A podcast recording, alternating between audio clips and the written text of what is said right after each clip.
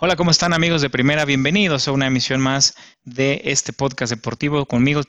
como siempre, tengo el gusto de que me acompañe Lalo. Lalo, bienvenido a una emisión más en la que tenemos la previa de las tres ligas más importantes de Europa. ¿Qué tal, Vic? Así es, ya tenemos ahora sí que mucha información, la, antesala de lo que se viene en este fin de semana que va a estar bastante movidito de muy buenos, muy buenos partidos. Entonces, pues bueno, vamos a, vamos a ver qué, qué nos depara este, este fin de semana futbolístico, Vic. Así es, empezaremos nuestro andar en la Liga Española, de ahí nos moveremos a la Premier, cerraremos con la Serie A. Eh, todo esto condimentado con fichajes, noticias, cosas que han sucedido en la semana y como les habíamos prometido, traemos cada quien en específico un juego de cada una de las ligas para, para para conversar, para pelotearlo, por así decirlo. Y si te parece, Lalo, hacemos un repaso por lo que sería la jornada número 2 de la Liga de las Estrellas, en la que el Villarreal y el Eibar juegan el día de mañana en punto a las 9 de la mañana, Getafe Osasuna a las 11.30 también el día de mañana, Celta de Vigo Valencia, que les traemos un poco más de información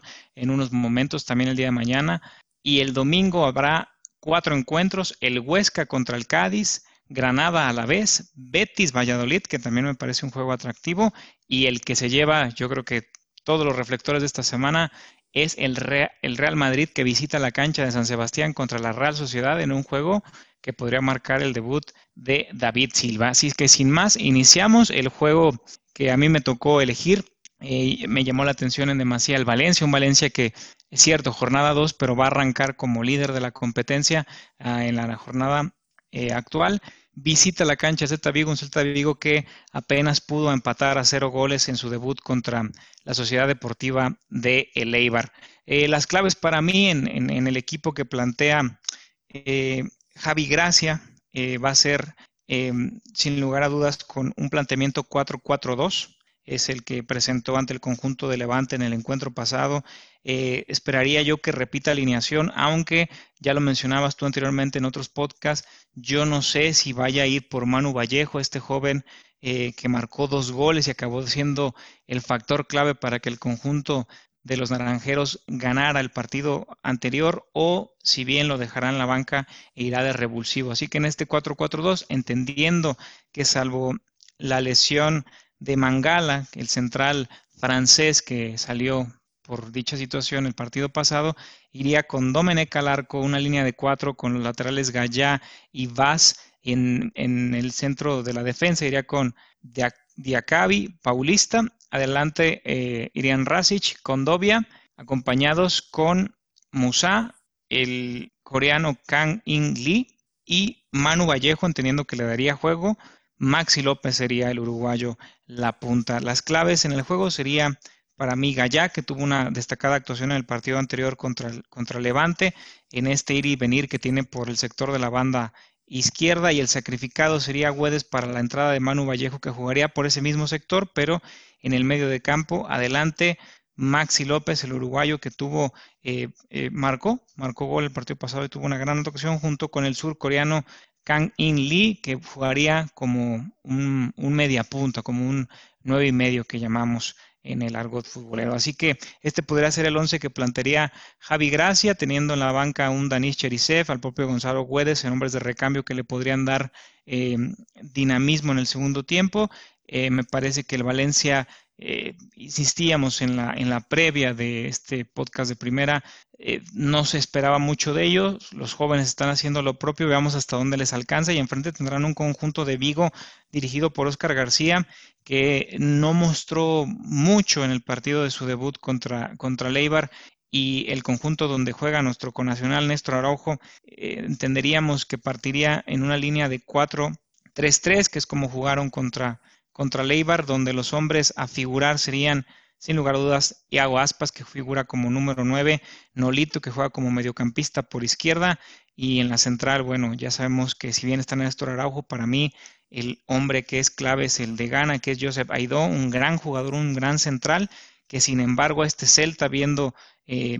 parte de los lapsos del partido anterior, le cuesta mucho las pelotas paradas, sobre todo por elevación, les ganan las espaldas muy fácil y por ahí podría ser la clave que tenga el conjunto del Valencia para hacerles daño con un Maxi López que creo que podría ahí afectarles. ¿Y qué cosas a beneficio tendría el Celta de Vigo? Bueno, eh, con un Lucas Olaza, el lateral por derecha que se agrega muy bien al ataque también. Eh, dije por derecha, no, es por izquierda. Eh, y por izquierda está en remor dos este, jugadores que podrían, junto con Aspas y Nolito, marcar diferencia del lado del conjunto de Oscar Gracia en un partido que ligeramente, por lo mostrado en la jornada 1, el Valencia partiría como eh, favorito a reserva de que la localidad la tiene el conjunto de Vigo. Yo creo que por ahí eh, Valencia podría hacerse con la victoria o el Celta, en dado caso, a lo máximo rescataría un empate. No lo veo, no lo veo como que gane el encuentro, Lalo. ¿Tú qué opinas? Híjole, se, ve, se ve complicado por lo que tú ya indicas, Vic. Creo que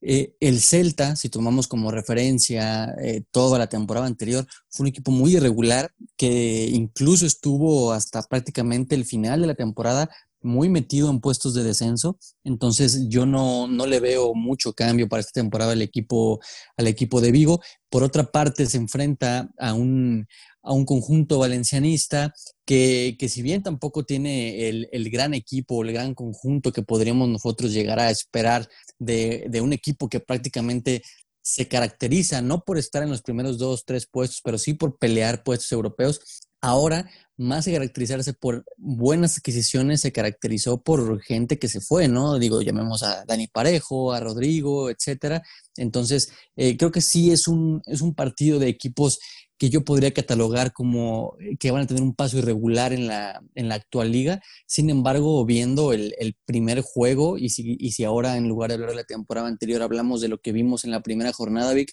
creo que sí el Valencia, a pesar de, de visitar Vigo, creo que sí parte como ligero favorito en mi, en mi punto de vista por eso, ¿no? Por lo mostrado en la primera, en la primera jornada, cuando en el derby contra el Levante les mete, les mete cuatro. Pues, yo creo que una de las claves del equipo naranjero va a ser sin duda alguna eh, Manu Vallejo, que, sabemos que se hizo presente en dos ocasiones, hizo un doblete en el partido anterior contra el equipo de Levante, entonces creo que es uno de los jugadores a, tomar en, cuenta, ¿no? También, eh, digo, no es que el Valencia fuera a lo mejor un equipo muy abrumador en el, en el partido contra Levante, sin embargo, me, me gusta la definición que tuvo en el arco, porque incluso el Levante tuvo más remates a, gol, sin embargo el, el, Valencia creo que tú, supo muy bien el cristalizar esas llegadas, no únicamente llegar, sino poderlas cristalizar en goles. Y por ahí creo que el Valencia, te lo digo a, título personal, me, impresionó o más bien me sorprendió mucho porque no, no, esperaba un Valencia así en la primera jornada y pues bien por ellos, ¿no? Por otro lado, creo que el Celta de Vigo, a pesar de, tener a lo mejor por ahí, tú ya mencionabas algunos jugadores interesantes, incluso por ahí el tema de, de, de Néstor Araujo, que sin duda por ahí lo estamos siguiendo por el tema de ser mexicano, creo que no tiene esa, esa pegada que podría tener el Valencia a pesar de ciertas ausencias o a pesar de ciertas bajas que tuvo en, esta temporada, ¿no? Para esta temporada. Entonces, sí ve un partido atractivo, sobre todo porque sabemos que en ese campo el, Celta normalmente a los equipos importantes les da batalla, ya lo sabemos, ya lo vimos en, la temporada anterior con el Barcelona, que mucha parte de donde se le empezó a ir la Liga al Barça fue precisamente ahí en Vigo. Entonces vamos a ver qué tal, qué tal, y creo que el, Celta de Vigo también tiene esa intención de iniciar con el pie derecho en, casa. Así es, y te doy un par de datos ya para pasar al, platillo principal de la liga esta semana. El Celta ha ganado solamente uno de sus últimos siete enfrentamientos contra el Valencia de local. Casualmente, el más reciente, efectuado en agosto del año pasado, uno por cero lo ganó el conjunto de Vigo. Eh, aunado a eso, el Valencia no ha ganado en sus últimos 11 partidos como visitante dentro de la liga, aunado, juntando o sumando tres empates y ocho derrotas. Así que son datos que, si bien el accionar en la jornada 1 fue mejor del conjunto de eh, Valencia, el Celta en casa pareciera que tendría argumentos para competirle y, hacer algo más reñido, como tú ya bien mencionabas, se crece ante ante equipos grandes, Lalo. Pero, pero vamos al platillo principal de esta semana ya en la Liga de España. Así es, Vicky. Y bueno, un, platillo bastante interesante porque el campeón regresa a escena. Sabemos que no hubo prácticamente mucho movimiento en cuanto a incorporaciones en el mercado de fichajes para el Real Madrid. Sin embargo, yo creo que sí mantienen una muy buena eh, muy buen equipo, tanto en primera línea como en los sustitutos que tiene, prácticamente teniendo dos jugadores por posición, algunos con más experiencia que otras, sin duda, pero creo que, que es un partido en el que el Real Madrid, ya lo dijo Sergio Ramos hoy en una entrevista, tienen que demostrar cuáles fueron las intenciones para esta próxima temporada, ¿no? Sabemos que muchas veces se menciona que el campeón viene un poquito falto de ritmo, un poquito confiado y demás, pero eh, al no haber habido pretemporada, como ya lo hemos mencionado en sin fin de ocasiones, creo que eh, el Real Madrid tiene que ir eh, por todo e iniciar de una manera contundente su primera jornada en, en la liga, donde creo y creo que no nada más es por parte de nosotros, Vic, sino en general, creo que parte como favorito para llevarse ese, ese bicampeonato. Sin embargo, por el otro lado va a tener un equipo que sin duda es eh, fuerte, a pesar de que te comento que va a arrastrar algunas bajas para este juego. Muy seguramente vamos a ver la, la el debut, el debut de David Silva en este equipo de la Real Sociedad. Sin embargo, eh, por ahí también encuentra o tiene algunas bajas, ¿no? Y creo que hay bajas importantes como pueden ser Acer Arramendi, que es un viejo conocido del equipo merengue, por ahí con una lesión, eh, también John Guridi, eh, Alex Sola, o sea, varios, varios jugadores que tienen eh, con una baja importante en el equipo de la Real, que sin duda pueden mermar al equipo, ¿no? Pero si vemos ahora del lado del Real Madrid cómo llega el Real Madrid a este partido, creo que no llega con mucho rodaje, por, por llamarlo de alguna manera.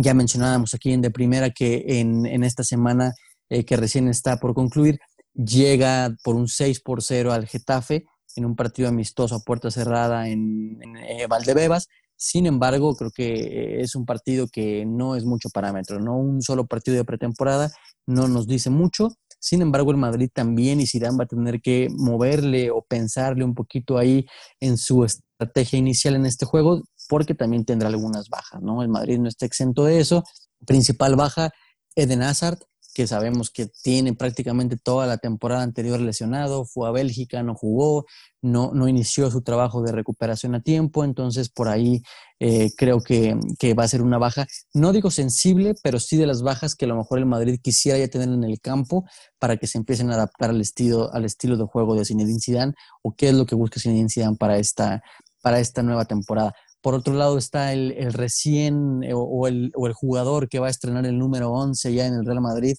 que es Marco Asensio. En un momento más te platicaré por qué, Vic, pero Marco Asensio también será baja por un problema en la rodilla. Ya está haciendo un poquito de, eh, ahora sí que eh, entrenamiento a la par de sus compañeros, sin embargo, Zidane seguramente no lo va a arriesgar y no lo va a poner dentro de la convocatoria para, para este juego de la primera jornada contra la Real. Entonces también puede ser una baja de las que son jugadores que seguramente van a ser pieza clave en el esquema del francés. Otros jugadores que están en duda porque no han entrenado a lo mejor a la par del, equipo en lo que va de la semana son Martín Odegaard, Lucas Vázquez también con una molestia, Luka Jovic e Isco Alarcón. Y el gran ausente, evidentemente, Vic, va a ser Gareth Bale, como todo mundo, como todo mundo sabe y, prácticamente, y digo prácticamente porque no es un hecho, eh, parece ser que se va al Tottenham Hotspur de, don José Mourinho. ¿Y por qué te digo prácticamente, Vic? Porque al parecer, y, noticias que estaba leyendo hace un momento en diarios españoles, en concreto en el diario Marca, parece ser que en las pruebas físicas o en las pruebas médicas que hizo Gareth Bale allá en, en Inglaterra, se le encuentra una lesión que va para mínimo un mes. Entonces, vamos a ver si esto no merma o no frena un poquito la sesión de, Gareth Bale, que parecía que iba a estar cedido toda la temporada en el conjunto de Londres, conjunto donde regresaría después de prácticamente siete años de estar fuera. Entonces, vamos a ver qué, tal, qué tal avanza esa situación con Gareth Bale. Seguramente esto va a llegar a buen puerto y lo veremos en la camiseta del Tottenham. Y por eso te decía que el número 11, que era de Gareth Bale, lo hereda ahora el, el mallorquín Marco Asensio. Entonces, bueno, vamos a ver qué tal le sienta a, Marco, ¿no? Este partido. jugando golf, ¿verdad? ¿No? O sea, ¿cómo? ¿Cómo lo de Bale? Se lesionó jugando golf. Sí, sí, sí. O sea, lo, de Bale ya, ya, ya será ridículo, ¿no? Que, que, que, en el momento que el Real Madrid por fin le dice, ok,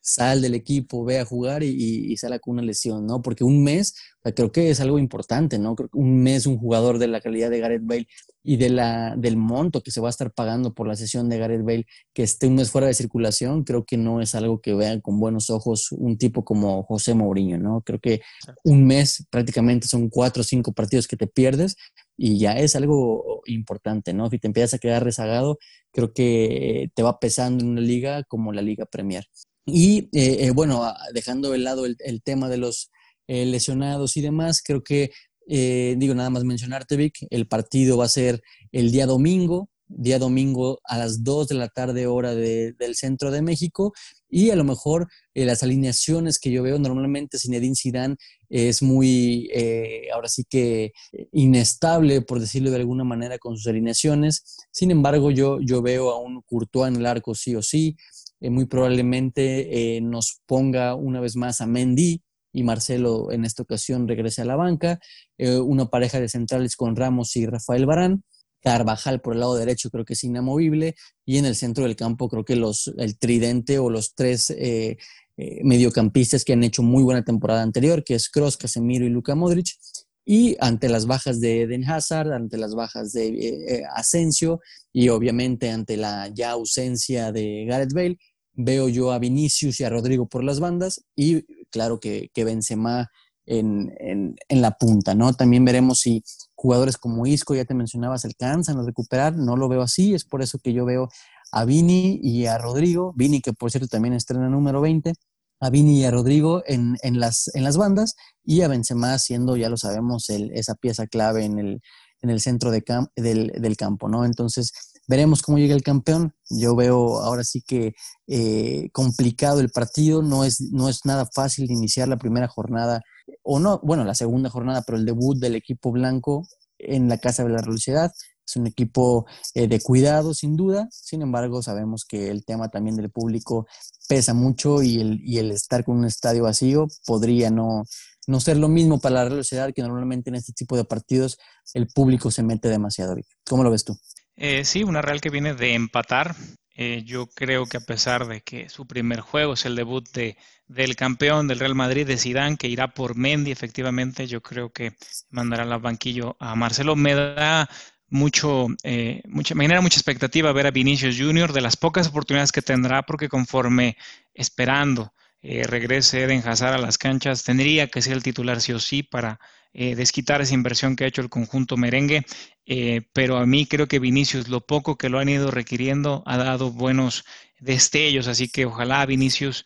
tenga esta temporada una mucho mejor que la anterior, donde tenga eh, más minutos y él se vaya ganando esa continuidad ante una banca repleta de grandes jugadores y talentos que podrían tener altibajos. Así que gran expectativa me causa este Madrid con Vinicius, con estos ajustes que tienen que hacer si inician por, los, por las ausencias ya mencionadas. Eh, creo que a pesar de estar de visita, y más allá que debute David Silva o no, que sigue siendo una, una incógnita me parece, eh, deben de ganar los blancos, no digo que cómodamente, pero si mantiene la forma de juego de los últimos partidos antes de cerrar la temporada anterior, eh, el planteamiento defensivo que tiene el conjunto de Zidane es muy difícil que le marques eh, gol. te platico, Lalo, que el Real Madrid solo ha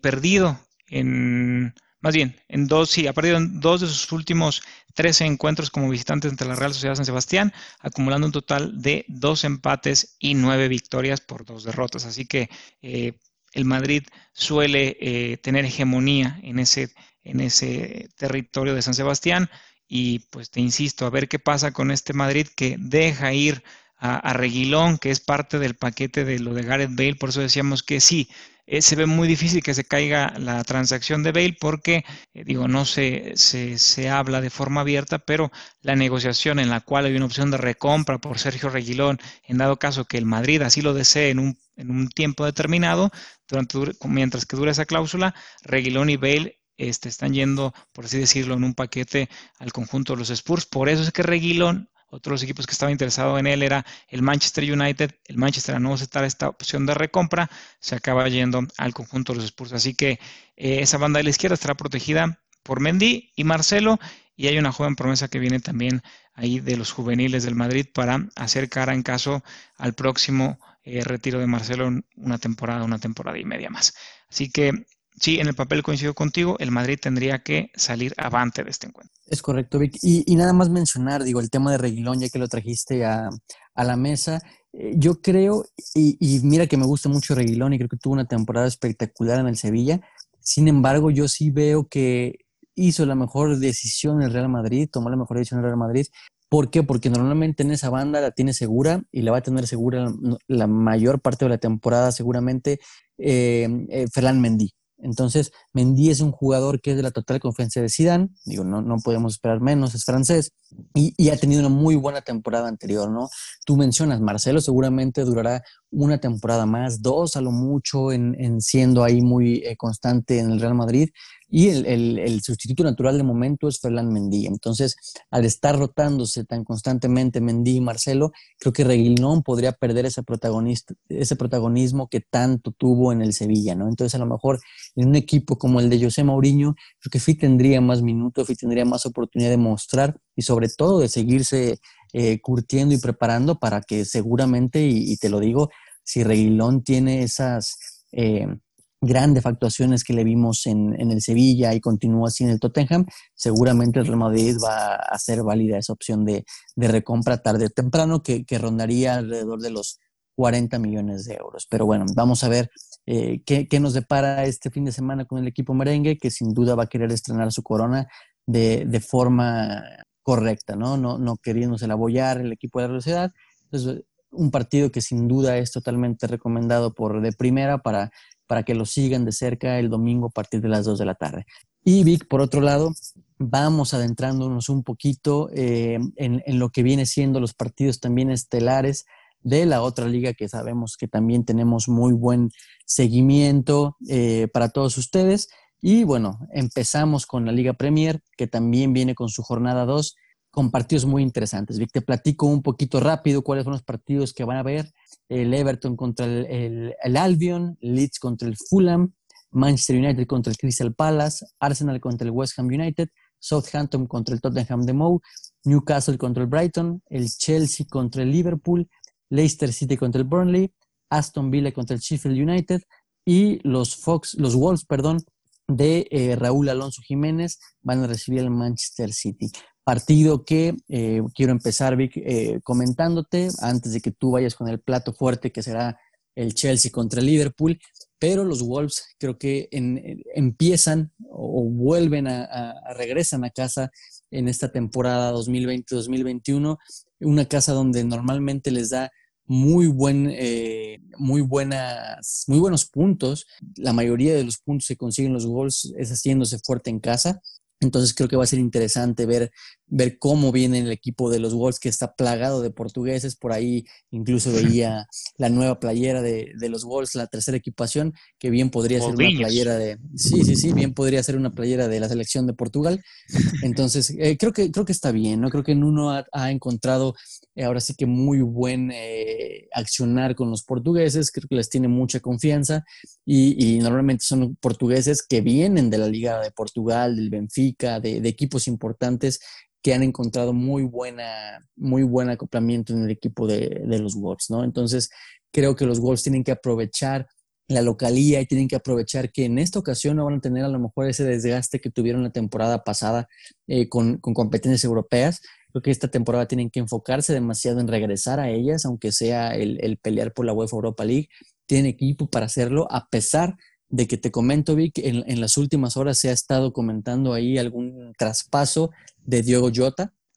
al equipo de Liverpool. Entonces, a mí me, a mí, digo, y esto ya es ahora sí que un poquito fuera del partido contra el City, pero a mí me genera un poquito de, incertidumbre, un poquito de duda ese, ese tipo de traspasos, porque Diego Jota ni siquiera era un inamovible en el 11 de, de, de, Nuno, ¿no? Entonces, el que él sí salga y un jugador, digo, a lo mejor, ¿no? Ya me van a decir que cómo doy lata con Raúl Jiménez, pero que un jugador como Raúl Jiménez no salga y Diego sí, se me hace un poco raro, ¿no? Y por la cantidad que está pagando el Liverpool, o estaría pagando el Liverpool unos 43 millones por, por él, creo que este me hace eh, ahora sí que difícil de creer, porque honestamente Raúl Jiménez hizo un temporada, ¿no? Entonces creo que si no sale en este mercado, difícilmente ya lo veremos en un equipo eh, grande en el corto plazo. Sin embargo, creo que tiene todo para consolidarse, o bueno, seguir más bien siendo la estrella, porque consolidado está Raúl Jiménez en los Wolves y en la Liga Premier, para continuar siendo esa estrella que ha sido en las últimas dos temporadas, ¿no? Creo que Raúl tiene todo para seguir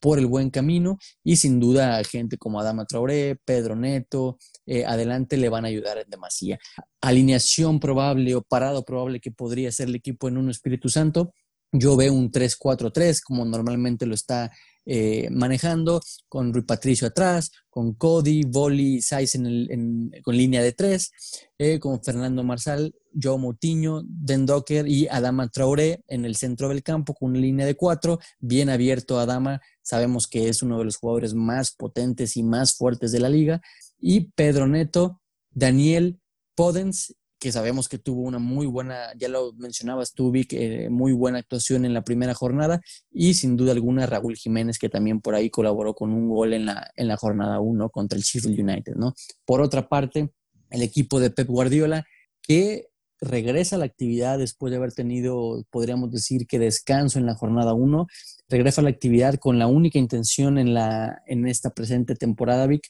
de ser campeón. No tiene otro tipo de, objetivo. Creo que eh, Guardiola ha dado eh, a lo largo de los años todo, absolutamente todo lo que pide y tiene que llegar, al menos en esta temporada, eh, tener el objetivo de no darla por perdida en ya en, con ocho o nueve jornadas de anticipación, que fue lo que estuvimos viendo eh, que le sacaba de ventaja el Liverpool en esta, en esta temporada que finalizó, ¿no? Entonces, muy importante el debut para los de Guardiola. Tienen un partido muy bravo, sin duda alguna, siendo el Manchester City, parten como, parten como favoritos, pero creo que es un partido muy bravo para ellos, que no me, no me sorprendería para nada por ahí que los Wolves pudieran rescatar un, empate. Sí, un, partido interesante que pondrá a prueba a los de a los de Nuno Espíritu Santo, estos boviños ya con la equipación de Portugal para hacerlo oficial, ¿no? Ellos mismos se están troleando, pero bueno, eh, un muy bonito uniforme. El año pasado fue en distinción al conjunto nacional mexicano, lo sabemos todos, pero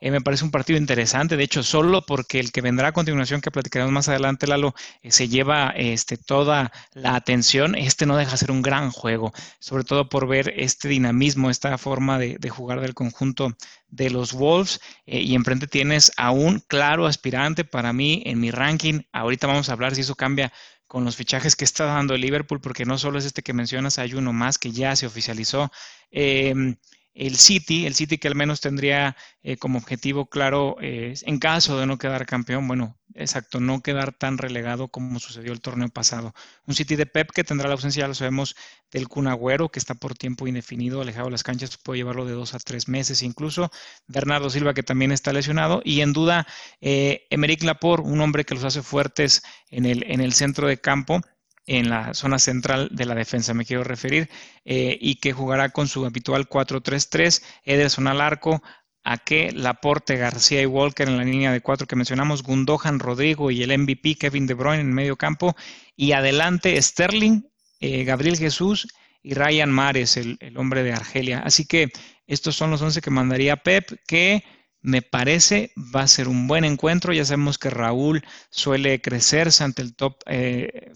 de la liga ya en la Premier League y a destacar que los últimos dos encuentros que jugaron este par la temporada pasada justamente, los dos los ganó el conjunto de Wolverhampton y Pep jamás ha perdido tres juegos consecutivos ante un mismo rival, cosa que podría darse en caso que en el Molinux Stadium los Wolves de Espíritu Santo consiguieran esa ansiada victoria. Así que eh, mi opinión va a ser un gran encuentro que los Wolves podrían empatar y eh, ya lo decíamos Raúl, Raúl Alonso va a anotar, en mi opinión. Es correcto, Vic. Vamos a ver qué tal, qué tal eh, nos depara este partido. Creo que también es de los partidos, si no es el más atractivo de la, de la jornada en Inglaterra, Creo que sí es uno de los eh, partidos que sin duda tenemos que seguir. Este se llevará a cabo el día lunes, que este sería a cabo el día lunes 21. Entonces, bueno, creo que tenemos todavía mucho fútbol el fin de semana para poder repartirnos y todavía terminar la jornada hasta el día lunes. Pero antes, y creo que el platillo fuerte nos lo tienes a continuación, viene un partido muy importante entre el Chelsea y el Liverpool. Vic. En el Chelsea y Liverpool sí, no les vendemos piñas, no es el clásico nacional y esas cosas que venden, no. Este es el partido que usted tiene que ver próximo domingo en punto de las 10.30 de la mañana el Chelsea de Frankie Lampard, Lalo, contra el Liverpool de Jürgen Klopp, un partido que, cierto, lo tienes en jornada 2, qué bueno hubiera sido verlo más adelante, pero cuando sea que se lleve a cabo este, es para mí, cuando tú, tú, recibías el calendario de juegos, tenías que ver cuándo jugaba el Chelsea, el Liverpool, o el City, o el United. Son los cuatro conjuntos a seguir, se están reforzando los Spurs, pero a la fecha, Chelsea-Liverpool, el encuentro que lleva las miradas, te platico cómo eh, podría plantearse el conjunto de Lampard con un 4-2-2-2, donde Kepa iría al arco. Ya sabemos que están buscando, ya lo decíamos, un tercer portero que le dé competencia a Kepa. Eh, de momento no se ha concretado ese fichaje, están muy cerca de ficharlo, es un portero francés. En línea de cuatro con Aspilicueta por izquierda, James por derecha y Christensen y Soma complementan en la central. Eh, Kovacic y Kanté con un doble, una doble contención, adelantito de ellos como interiores Mount y Havers para tener adelante un, dobles, dobles delanteros que serían Timo Werner y la aparición, el debut de Tammy Abraham. Estos son los 11 probables, podría haber cambios, eh, ya lo sabemos, pero estos parecieran que serían los 11 que mandaría Lampard, eh, teniendo en consideración las ausencias de Dane Chilwell, el lateral, Hakim Silich, eh, y el propio Thiago Silva, que es uno de los refuerzos para esta, para esta temporada para el conjunto de Chelsea que viene de ganar su encuentro contra el Brighton tres goles por uno, donde es cierto, no aplastó al rival, no, aplastó a las gaviotas del Brighton, pero fue contundente y me gustaron mucho, sobre todo los experimentos que hacía a espaldas de los defensivos de Timo Werner, del cual yo espero bastante esta temporada y creo que no lo había mencionado. Del otro lado, no lo va a tener fácil, va contra el campeón, así como mencionábamos al Madrid, bueno, acá el campeón tiene que también eh, refrendar su, corona, su título e iniciar de la mejor forma. Ya lo hizo ganando tres, tres goles contra cuatro de local ante el conjunto de Leeds United. Los de club querían con un 4-3-3, el que ya no sabemos de memoria, Allison al arco, Robertson, Van Dyke, Gómez y Alexander Arnold en defensa, medio campo, Fabiño, Wignaldum, que se sigue hablando que lo quiere, se lo quiere llevar al Barcelona y al final no sabemos por qué entraría aquí Thiago Alcántara, quien ya es jugador oficialmente del conjunto de los Reds, fue presentado, si no mal me equivoco, el día de hoy. Y esa línea de tres la complementa Henderson adelante, los tres de lujo, Mané por izquierda, Salah, el faraón egipcio por derecha, adelante Firmino, Bobby Firmino. Estos son los 11 que mandará Jürgen Klopp, un 11 de lujo eh, para hacerle frente a los de eh, Frankie Lampard. Chamberlain es la única baja que tendría eh, Jürgen Klopp. Un conjunto de Liverpool que hay que decirlo, si bien el Chelsea no es, no, no, no es aplastante, este super Chelsea, le vamos así por los fichajes, los de Klopp a mí me dejaron, lo volví a ver el juego para, para encontrar algo. Tres goles a pelota detenida. Em, me dejan mucho que desear de este Liverpool, que es cierto, tenías enfrente al equipo de Bielsa, pero es un recién ascendido. Yo espero un gran juego donde va a haber muchos goles aquí, me decanto ligeramente por el Chelsea, a pesar de que tiene incorporaciones nuevas, puntualmente Havers, Werner en la, en la titular, eh, pero por lo poco que vi de Liverpool, este Liverpool que tendrá que irse encontrando de a poco y que sin duda la llegada de Thiago Alcántara los ayudará a futuro para luchar en una liga que creo que este año estará mucho más competida la Premier, pero este partido al momento creo que el Chelsea por poco, pero podría ser vencedor si no es que nos acabamos quedando con un empate allá en Stamford Bridge. ¿Cómo lo ves tú? Sí, creo que va a ser de los partidos. Sí, Vic, eh, creo que coincido contigo. Es, difícil dar un pronóstico. Por ahí te estás curando un poquito en salud y diciendo que tal vez empate, tal vez el,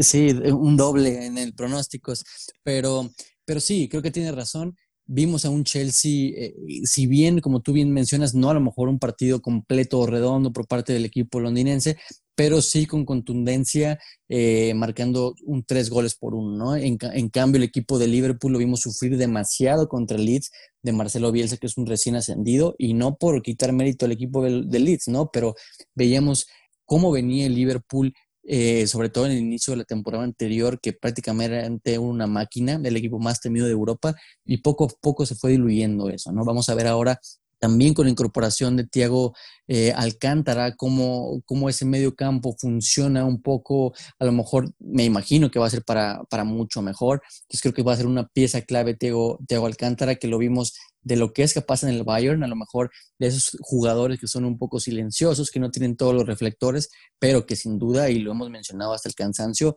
te meten dos o tres eh, pases de gol por partido, ¿no? O te generan muchas ocasiones del medio campo hacia el frente. creo que va a ser un partido interesante. Yo sí me decanto en esta ocasión, creo, por el equipo y no quiero a lo mejor después, ya, ya sabes que siempre nos equivocamos en los pronósticos, pero creo que me decanto por el Chelsea. Me descanto por el Chelsea en esta ocasión, sobre todo y por lo que tú mencionas, muy, muy cierto, ¿no? El Liverpool eh, no tuvo esa, a, pesar de haber eh, ganado y haber ganado cuatro goles por tres, pareciera que tuvo una muy buena actuación eh, eh, ofensivamente hablando, pero creo que con un equipo como el Chelsea, con, con, delantero como Timo Werner, si te equivocas, creo que te puede, te puede costar muy caro, ¿no? Entonces sí veo al, al Chelsea, no quiero decir favorito, pero sí lo veo un poquito arriba de Liverpool en este partido, al menos en mi opinión, y para mí sí creo que se llevaría la victoria en esta jornada 2, que sería en este caso el partido el, el domingo 20 a las 10.30 de la mañana, hora del centro de México. Así es, Lalo. Y la clave podría estar en eh, Timo Werner, que juega a las espaldas de los defensivos, y ahí es donde le podría hacer daño a una defensa que la vi muy lenta el juego pasado con Van Dyke, e incluso por la pradera de la derecha, trena de San Arnold en su eh, insistencia por ir al frente deja espacios que podrían ser ocupados por Mount y Timo Werner. Así que a esperar un Chelsea que le gusta presionar desde la salida, así le hizo daño al Brighton y que si lo hace contra Liverpool, creo que, podría darle muy buenos réditos. Te doy un par de datos antes de movernos al siguiente tema, Lalo. Eh, el Chelsea ha perdido sus últimos tres juegos contra Liverpool en la Premier. Em, y el Liverpool ha ganado seis de sus últimas 12 visitas a Stamford Bridge. El resto han sido tres empates y tres derrotas. Así que en la estadística luciría favorecedor para el conjunto de, de Jürgen Klopp, pero sabemos que cuando te plantas en terreno de juego, 90 minutos, cualquier cosa puede pasar y el fútbol es de momento. Así es, Vicky. Así es, Vicky. Y pues bueno, creo que es importante la estadística, tú siempre lo has mencionado. Sin embargo, ya cuando sales al terreno de juego y sobre todo en una, en una liga donde apenas va eh, eh, empezando, creo que muchas cosas pueden suceder. Así es. Y si te parece, nos vamos de lleno con la que va a ser la, primera jornada, es el inicio allá en Italia, en el calcio, en la Serie A. Eh, inician los, los primeros encuentros, no se llevarán a cabo todos, misma situación, hay equipos que no verán acción como el, Inter de Milán en esta jornada número uno, pero el resto de la jornada te la detallo, la lo entraremos en detalle en un par de encuentros. La Fiorentina contra el Torino mañana a las 11 de la mañana, Gelas Verona contra el conjunto de la Roma Parma Napoli el domingo, este hablaremos un poquito más a detalle en, unos momentos. Génova contra el recién ascendido Crotone, Sassuolo Cagliari, Juventus Sampdoria el debut de Cristiano Ronaldo que ya nos platicarás más adelante y el Milan de Zlatan Ibrahimovic hasta lunes contra el Bolonia. Son los encuentros de la jornada número uno allá en Italia. Sí, partidos interesantes. Creo que vamos a empezar ahora sí dándole eh, el mismo sentido Empezamos, me parece que tú por ahí traes al, Napoli y cerramos con el tema de la Juve que ya mencionabas, el debut de, Cristiano Ronaldo. Así es, para dejar el, gran platillo al final. Eh, te platico, eh, el Napoli tuvo juegos de preparación donde incluso goleó a equipos de, la Serie B eh, seis goles por cero, pero este sería su debut oficial en la, en la Serie A. Un conjunto de Gennaro Gattuso que si todo sale conforme a las previsto en sus últimas alineaciones, saldría con un 4-3-3, con Ospina, el colombiano al arco, Culibali, que se habla de un interés eh, bastante alto del conjunto del City por llevarse a este central, acompañado por Manolas, el griego, Lorenzo y Rui en los laterales, un medio campo conformado con tres, Deme, Ruiz y Zielinski, adelante también tres ofensores con Politano por derecha, Insigne por izquierda, y recalco aquí porque no estaría nuestro Irving Lozano, y Osimen que complementaría los 11 que manda Gennaro Gattuso. Eh, a pesar de que tuvo una pretemporada decente, por qué no decirlo, donde marcó eh, por ahí un par de goles Irving Lozano, no en el último encuentro que les mencionaba contra un equipo de la Serie B, eh, no irá de inicio, sabemos que le gusta llenar o jugarlo más de, recambio para que sea un revulsivo, para los viejos Lobos de Mar sería algo como tipo el cabrito rayano en el Mundial, cuando lo metía Manolo Lapuente en el 98.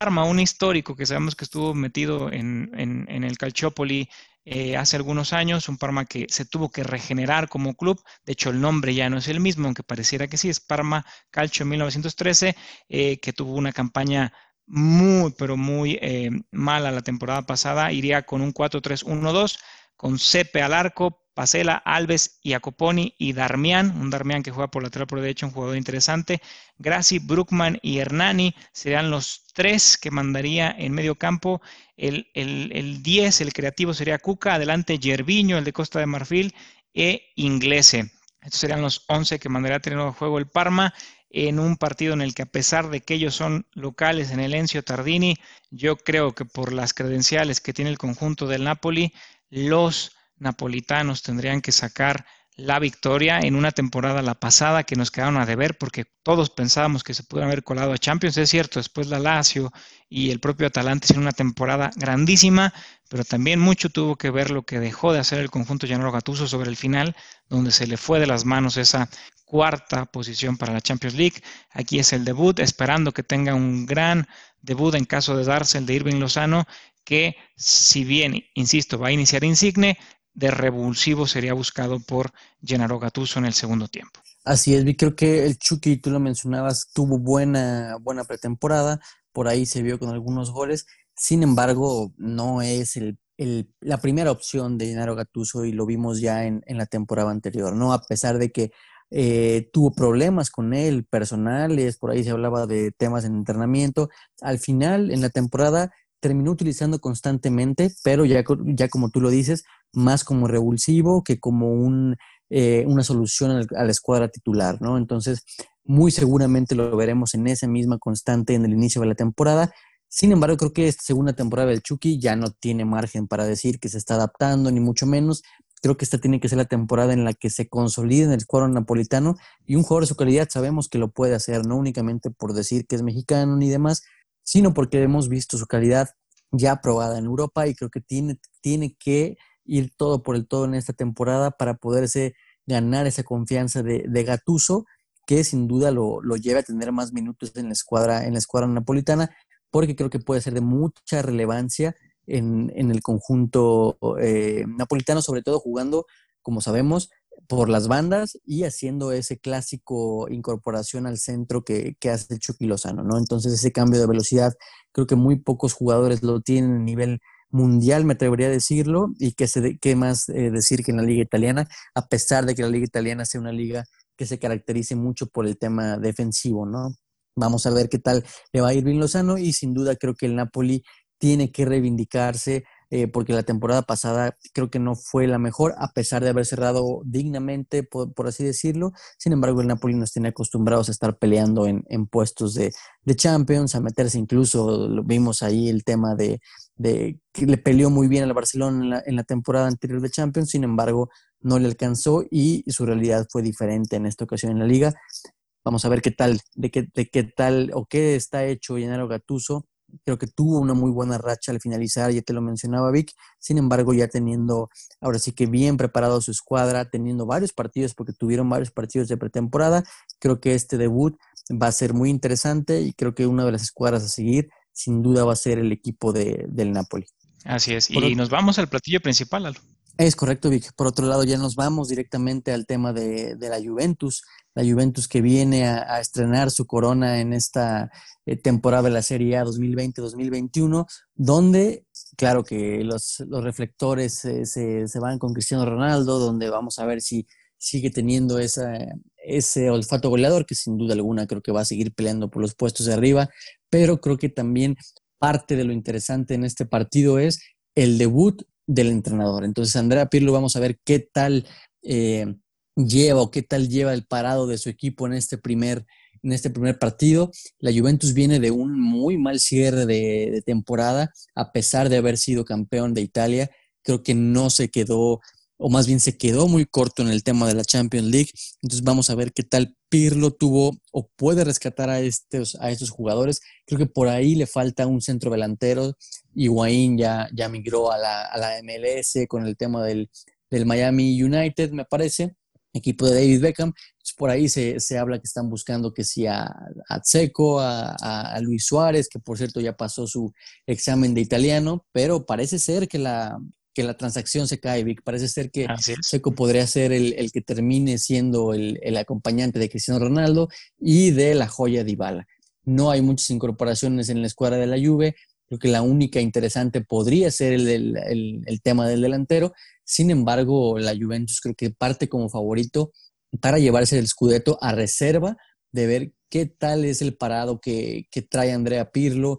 cómo es que acomoda a Cristiano Ronaldo. Sabemos que Cristiano Ronaldo, a pesar de ser una pieza clave del equipo de la Juve, no es ningún secreto que ya los años no pasan en vano y seguramente le va a tener que estar dando mucha rotación para tenerlo en momentos clave de la temporada, ¿no? Porque si bien la Juventus eh, a pesar de haber tenido un muy mal cierre de temporada, le ayuda mucho, lo ha hecho al inicio de la misma. Entonces, por eso que equipos como el Inter, equipos como la Lazio no le pudieron dar ese, ese alcance, ¿no? Sin embargo, veo en esta ocasión que, la, que el Inter, que se reforzó bien, a lo mejor no en esta temporada, porque pues, sabemos los temas económicos y demás, pero sí desde el anterior ya venía empujando fuerte, incluso llegando a la final de la UEFA Europa League, muy comentada, vi que ahí contra el Sevilla, pues, creo que va por una, ahora sí un segundo round el equipo del Inter, ¿no? Creo que es uno de los equipos que sin duda podría tomarle ahí el, eh, sacarle algunos eh, sustos al equipo de la Juventus en esa carrera por, por, la, por el escudeto de la 2020-2021. Entonces, entonces, bueno, creo que empezar con el pie derecho para el equipo de la Juventus es de vital importancia eh, en, este, en esta nueva temporada y sin duda de cara a las competencias europeas, creo que el empezar con el pie derecho tiene que ser totalmente fundamental. No hay a lo mejor mucho tema de, partidos eh, amistosos, de pretemporada y demás. Sabemos que estos equipos grandes normalmente o en un año normal eh, van a Estados Unidos a tener partidos entre ellos. Eh, pero sabemos, por obvias razones, esta ocasión no fue así. Entonces vamos a esperar cuál es ese funcionamiento que no fue del todo correcto de mitad de cancha para adelante de la Juventus en el cierre de temporada eh, anterior. Sí, y, coincido contigo, es cierto, tuvieron más pretemporada con equipos de divisiones inferiores en Italia y en otras ligas por lo mismo, por, el tema del COVID. Eh, a destacar el parado que podría presentar Gennaro Gattuso con un 3-4-1-2, es decir, un planteamiento donde le da más, muestra un medio campo mucho más poblado y se entiende la visión de un genio en sus tiempos como lo era Andrea Pirlo en el, en, el, centro del campo, bueno, empieza a poblar esa zona, se espera el debut de Arthur, veamos si así es de inicio, acompañado de Rabiot, un tipo Rabiot del francés puntualmente que no tenía tanto juego con, con em, el entrenador técnico, sí lo tendría con, con Andrea Pirlo, y las bajas a señalar, sabíamos que Dybala no iba a estar, Alexandro, el lateral, tampoco está, ni Matías Delit, de los mejores centrales de la temporada pasada, no estará,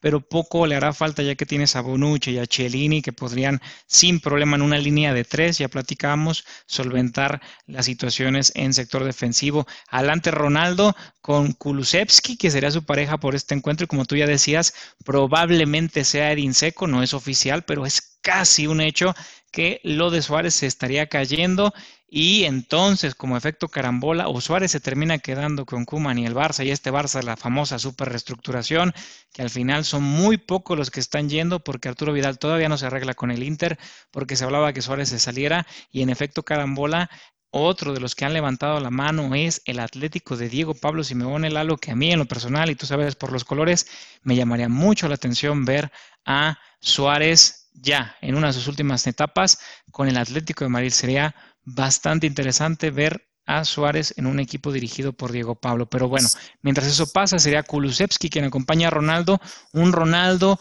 que veamos, este partido también es altamente recomendable, es por eso que lo elegimos aquí en de primera, ver sobre todo el primer juego como técnico de Andrea Pirlo, donde el genio tendría que saber cómo usar a, Cristiano Ronaldo, en donde, como tú dices, lo va a administrar no tan solo en los minutos jugados, sino también en la posición que le va a dar dentro del terreno de juego, donde yo espero que sea más cubierto por un medio campo muy bien poblado con Ramsey, Arthur y Raviot, que lo van a acompañar de buena forma y son tipos que tienen una técnica depurada y que controlan muy bien eh, los pases cortos y filtrados para que Ronaldo luzca, acompañado de alguien más que esperaremos sea eventualmente Edin Seco. Del lado del, del Sampdoria muy poco a decir, salvo que eh, el jugador a destacar es Quagliarella, el internacional italiano, eh, sería quien les puede hacer daño, pero en el papel, en el Juventus Stadium, pareciera que, no digo que cómodamente, pero sí con las credenciales muy firmes, el conjunto de Andrea Pirlo tendría que salir avante. Es correcto, Y nada más, digo, y por ahí también estaba, estaba leyendo que podría o, existía el rumor,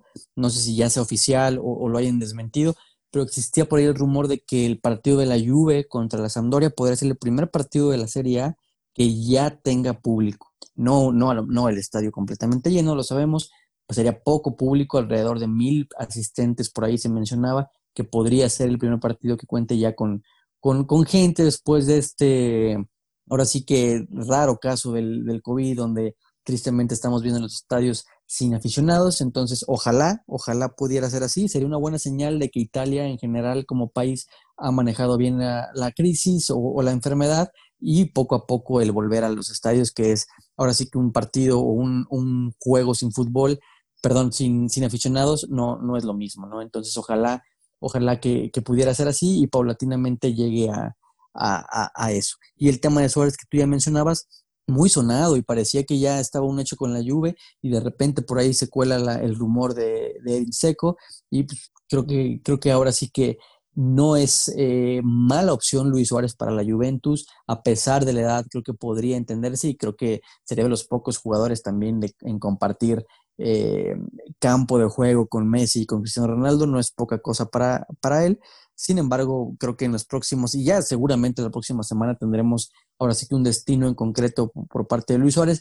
Lo cierto es que la Juventus sí necesita eh, sí o sí eh, un, centro delantero. Ya no me hago ilusiones con Raúl Jiménez, pero bueno, sin, sin, duda alguna, eh, por ahí tendremos noticias ya a partir de la próxima semana, Vic. Así es, a seguir qué pasa, porque como les mencionamos, todavía queda hasta la primera semana de octubre más o menos para que se cierren los fichajes, así que sobre el final todavía podría haber noticias importantes. Todo este tema de los jugadores que salen del Barça en efecto dominó están haciendo que se mueva el mercado de una forma u otra y pues sí, aquí los mantendremos informados de primera. En la última y nos vamos, Hoy inició la Bundes, la Bundes donde el, el Bayern aplastó 8 goles por 0 al Schalke 0-4 con una actuación soberbia de, de Nabri con triplete. Este Bayern que con Sané y compañía pareciera que no van a extrañar nada a Thiago Alcántara. 8 por 0, Lalo, al Schalke 0-4. Híjole, creo que ahí y, se convirtió en Barcelona ahí el, el Schalke 0-4, hizo, hizo un Barça, pero, pero bueno, estos ni siquiera el de la honra pudieron meter y, ya parece ser que el, Bayern muestra su poderío y que si vimos a un equipo que fue considerado el mejor de Europa, el mejor del mundo al término de la temporada anterior, creo que inician en la misma, en el mismo zone, porque eh, sin duda con este tipo de actuaciones tan contundentes van a ser de los equipos que sin duda nadie se va a querer enfrentar, tanto en la Bundes ni mucho menos en, en la Champions League. Entonces, bien por ellos. Por ahí, sin duda, estaremos mencionando algunos partidos también interesantes en caso de que así lo sea Puede ser el caso a lo mejor en algún momento del PSG, en el, caso del Bayern Múnich, pero bien, bien por ellos y creo que va a ser de los equipos que sin duda alguna estaremos hablando constantemente en de primera. Sí, y la próxima semana va a jugar la final de la Supercopa, así que interesante ver a, este, esta máquina, como la han denominado allá en Alemania, al Bayern München, contra el Sevilla en la Recopa de, perdón, en la Supercopa de Europa. Así que eh, ya les platicaremos en la próxima emisión de primera, pero de momento destacar esa victoria, ocho goles por cero. Sí, no, por ahí no, no, me acordaba de ese partido de contra el, contra el Sevilla y creo que va a ser un, híjole, un, parámetro bien importante para el equipo andaluz para ver realmente de qué está hecho. Creo que el, enfrentar al Bayern es una cosa que no se da todos los días, hay que aprovecharla y hay que dar el mejor partido de la temporada, a pesar de que la temporada esté prácticamente iniciando. Y creo que va a ser un partido también muy interesante de ver, que sin duda alguna el Bayern parte como amplio favorito. Así es, ya lo estaremos platicando en el próximo podcast, pero un gran juego para el Sevilla y para medirse muy bien, como tú dices, eh, que realmente está hecho este conjunto, con algunas bajas interesantes que ya hemos platicado en anteriores este podcast. Y de momento, Lalo, creo que este, nos despedimos agradeciendo como siempre a todos que nos hayan acompañado y a seguir con este festival de fin de semana donde habrá muy grandes encuentros y de a poco empiezan a llegar los estelares como el Madrid, el City. La próxima semana ya tendremos al, Barcelona y Atlético y qué te digo, se nos viene un gran año futbolístico. Así es, Vic. Eh, ya saben los partidos que les recomendamos. Vamos a estar por ahí dándole seguimiento y la próxima, la próxima semana estaremos dándoles cuáles fueron los resultados de los mismos y un repaso por las tres principales ligas eh, de Europa. Así es. Eh, hasta la próxima. Muchas gracias. Señores, como debe ser, como debía ser, como debió ser toda la vida de primera.